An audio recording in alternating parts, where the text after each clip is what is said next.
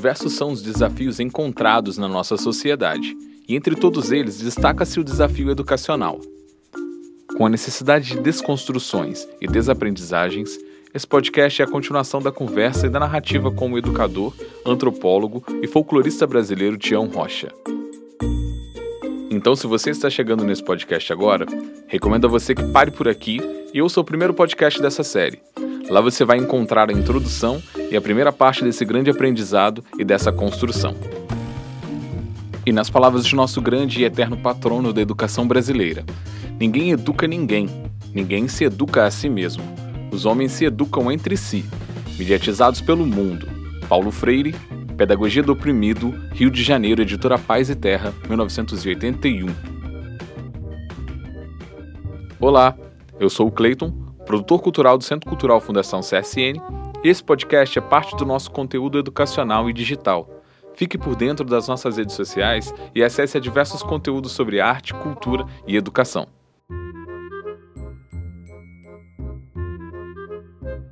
Ótimo. Fazia-se aquele negócio de atividade, muito bem. No dia seguinte, a mesma pergunta, mais 15 assuntos, nova eleição, nova seleção, mais cinco assuntos.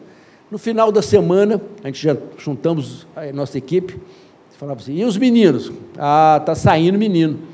Nós já perdemos lá uns cinco. Eu falei, opa, nós viramos escola. Escola é o lugar onde se entra, mas não se permanece. Nós, nós não podemos, então vamos atrás dos meninos. Por que, que você saiu lá do projeto? Ah, lá eu só perco, não ganho uma. Tem uma semana que na hora da votação ninguém vota na minha ideia, eu só perco. Aí eu vim caçar minha turma. Eu falei, opa. Esse assunto está no podcast anterior. E a partir desse momento, o Tião explica um pouco das práticas adotadas por ele, mas ele também deixa muito claro tudo o que não era útil e que não seria aplicado nessa nova experiência educacional. Então nós estamos fazendo uma coisa errada. Nós não podemos é perder menino. Para não perder menino, eu não posso perder as suas ideias. Para não perder as suas ideias, eu não posso fazer eleição. Porque eleição é um processo seletivo de você deixar alguém de fora. Nós temos que estudar todas. Ah, são muitas. Não interessa. A gente organiza a prioridade 1 até a número 15. E aí nós começamos a modelar a nossa prática, porque nós sabíamos que nós não podíamos ser escola. Nós tínhamos que fazer algo que a escola não fazia. Para isso, nós não podemos perder menino. O que, que aconteceu? Que com o tempo nós percebemos que os meninos começavam a fazer propostas com qualidade. Porque quando chegava aquela ideia dele, a gente fala, agora vamos trabalhar a ideia do fulano. O fulano fala assim, eu nem lembro. Fala, mas eu lembro, eu estou de olho em você, eu não posso te perder, cara. Né? Então, esse foi um deles. E assim a gente ia trabalhando dia a dia, refletindo cada dia sobre o nosso fazer. Um dia um garoto não apareceu. Cadê o fulano? Fulano não veio. Por que não veio? Ah, está com catapora. Ah, aí a roda discutiu. Mas catapora pega ou não pega? Chegaram à conclusão que catapora não pega, mas a mãe não ia mandar o menino por causa do sol, do calor, do mal-estar. Aí um gaiato falou assim: Uai, já que ele não veio na escola, a escola podia ir na casa dele. Todo mundo topou, então nós resolvemos pedir autorização para ir na casa do garoto.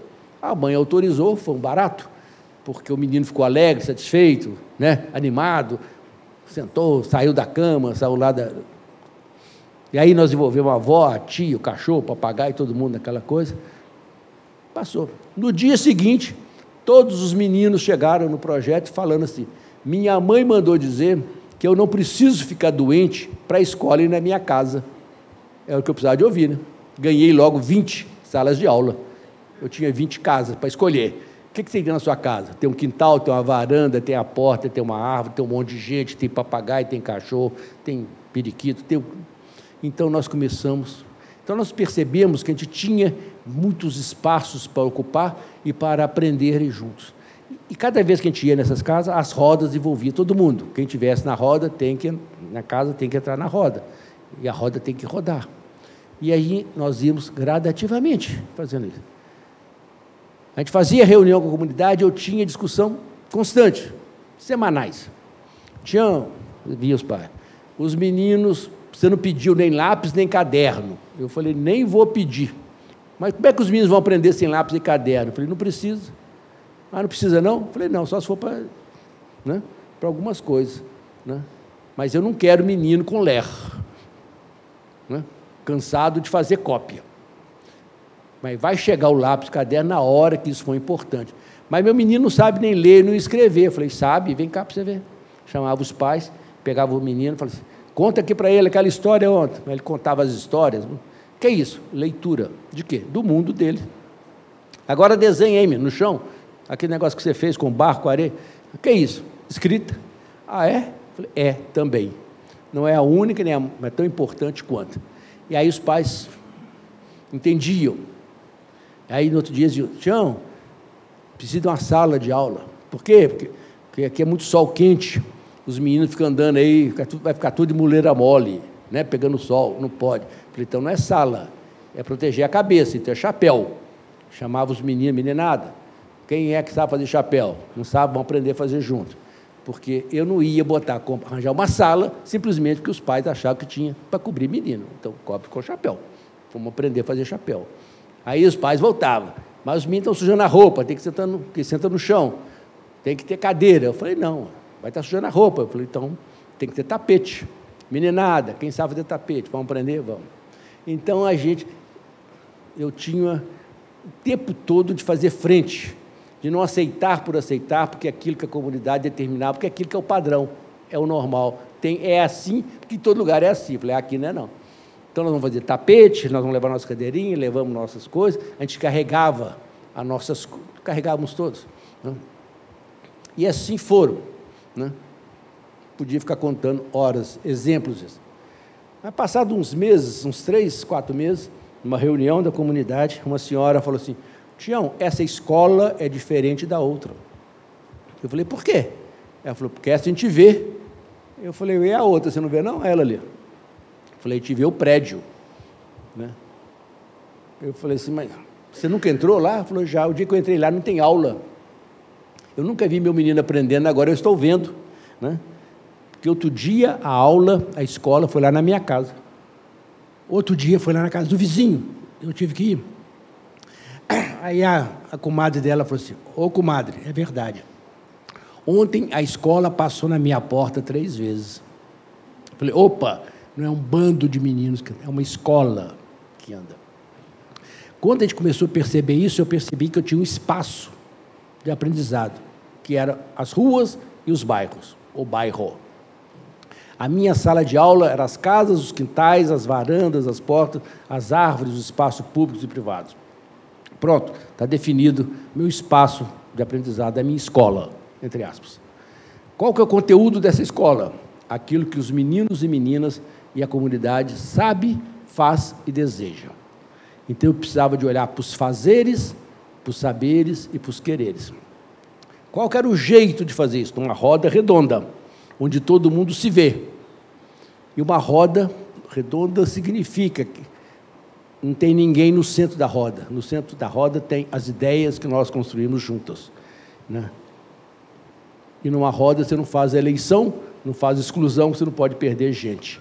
Ela constrói uma pauta, faz um trabalho e volta para a roda de novo para avaliar. Isso chama-se ação, reflexão e ação. E aí nós começamos a sistematizar. Né? E com isso nós tínhamos um desenho e eu tinha condições, dez meses depois, de ir a São Paulo, sentar com o board da Fundação Kellogg, e eles falaram, como é que está lá? Eu falei, aprender alguma coisa? Eu falei, muito. Né? Mas mais do que aprender, nós estamos desaprendendo. Né? Cada vez mais. Agora eu conheci o poeta Manuel de Barros, virou uma festa. Manuel dizia, aquele que desaprende oito horas por dia fica sábio. É o que eu quero. Né? para tirar os entulhos, a bobajada que a gente carrega sem precisão, para dar espaço para as coisas que valem a pena. Mas aprender alguma coisa, eu falei, muitíssimo. O quê? Eu falei, a coisa mais fundamental, que educação e escola são coisas diferentes. Uma é fim, outra é meio. E os meios estão a serviço de uns fins. Se não funciona, muda os meios. Nós não podemos mudar o fim. Né? Que educação pressupõe né, algo que só acontece no plural. Não existe educação no singular. Educação implica sempre pluralidade, no mínimo de dois. Eu e o outro. Por isso que é plural. E mais do que pluralidade, pressupõe troca, aprendizado. E quando se dá essa relação, é a relação do 1 mais 1 igual a 3, que é aquilo que eu tenho, aquilo que o outro tem e aquilo que nós dois juntos aprendemos coletivamente. Né? O que mais que vocês aprenderam? Aprendemos que essa educação né, nós podemos produzi-la em qualquer lugar, inclusive debaixo de um pé de manga, porque eu não preciso de lugar, eu preciso de gente que se disponibiliza a trocar e aprender e a construir juntos. O que mais vocês aprenderam? Aprendemos que isso é possível ser feito em qualquer lugar, mas que é impossível fazer boa educação se nós não tivermos bons educadores. Só bons educadores produzem boa educação. E o grande desafio, e a nossa pergunta atual, é onde estão os bons educadores? E a gente percebeu que eles não estão sendo formados por lugares que deveriam, pela universidade, pelas academias, pelos cursos de formação, de magistério, coisa e coisa. E que nós podemos formá-los na nós de nós formos. Pronto, daquele dia em diante eu ganhei o apoio da Fundação Keller, que durante 15 anos eu rodei Brasil, América Latina e África, né, formando educadores né, em todos os lugares.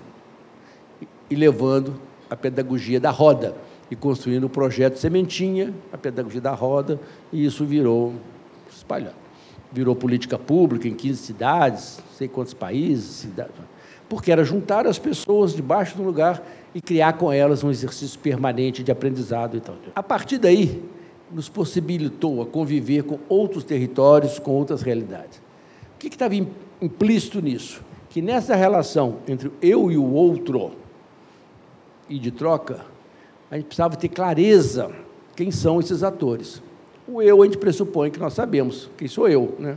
Eu sou eu, olho no espelho, eu sei quem eu sou, de onde que eu venho, o que, que eu faço. E o outro? O outro a gente imagina que sabe.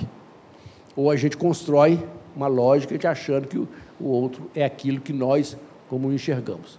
E aí é um ledo engano.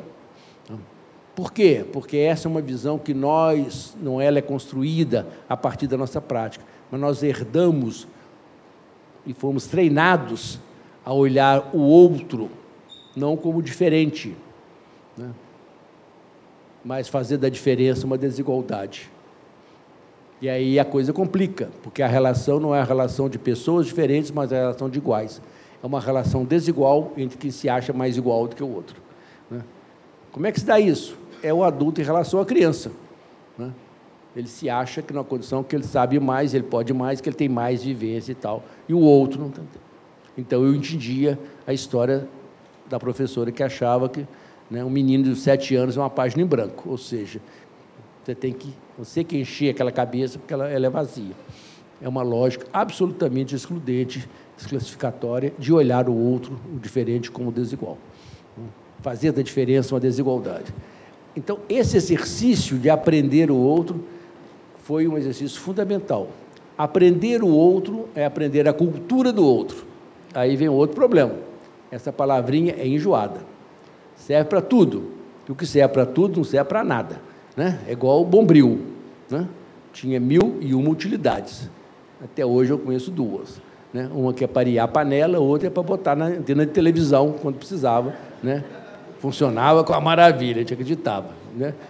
As outras mil eu nunca vi mas tinha mil e uma utilidade.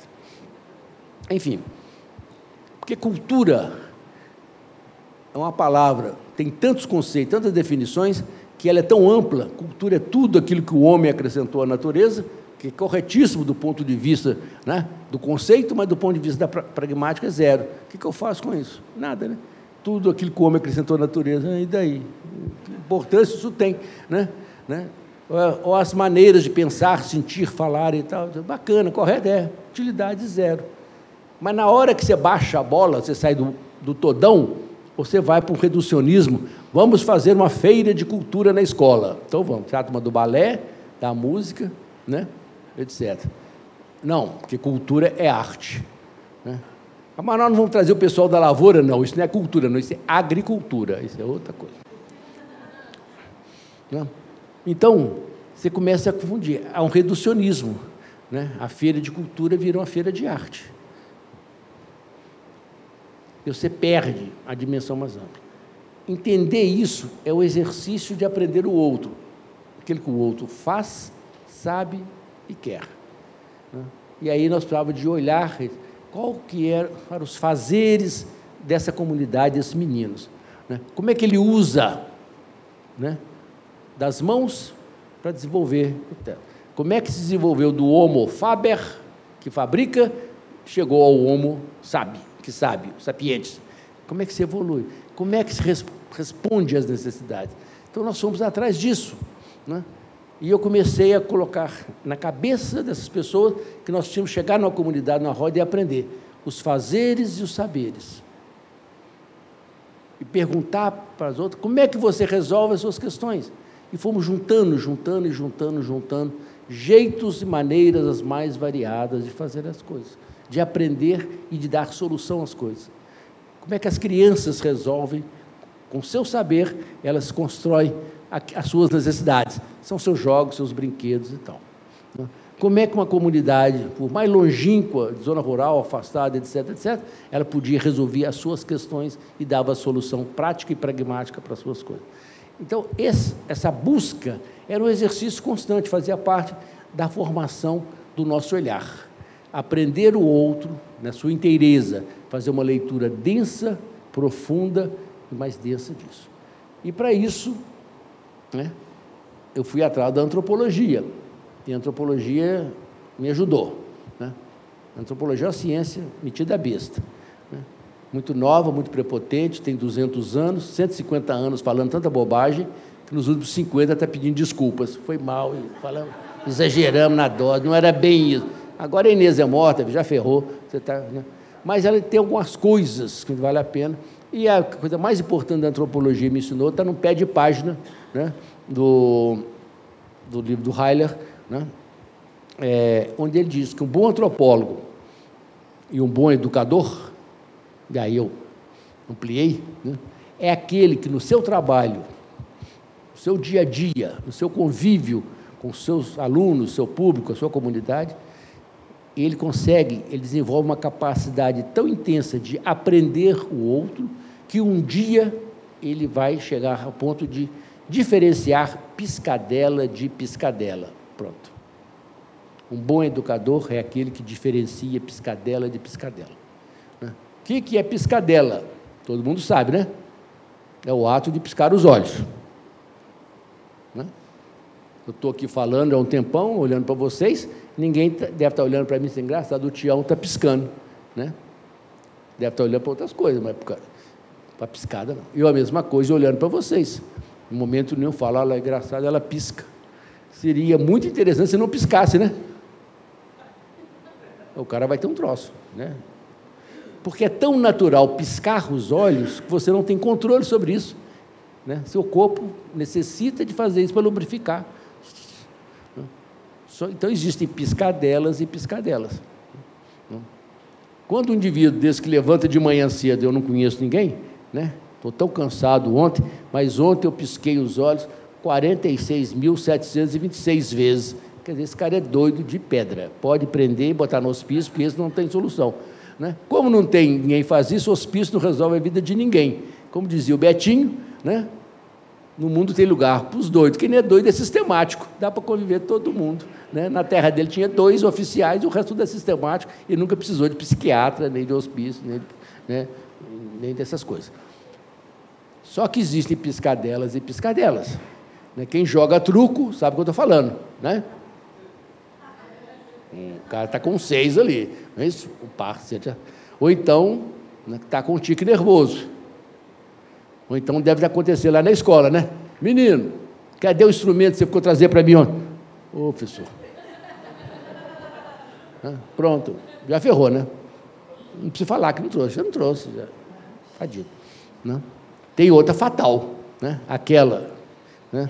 Hoje, sexta-feira à noite, sábado, amanhã, na praça, né? Rapaz simpático, rapaz simpático, moça bonita, cruzam ali, uma passa para outro fazer. Né? Dá uma piscadinha assim, vira o, o rosto para lá e conta quatro segundos. Um, dois, três, quatro. Não colou, porque não teve um igual. Mas o rapaz estava do lado, falou assim: você está piscando para ele, né? Não bem, era cisco no olho, quer dizer, ficou com ciúme, ele percebeu. Mas se você der uma piscada e vier uma igual e contrária, é um discurso pronto, né?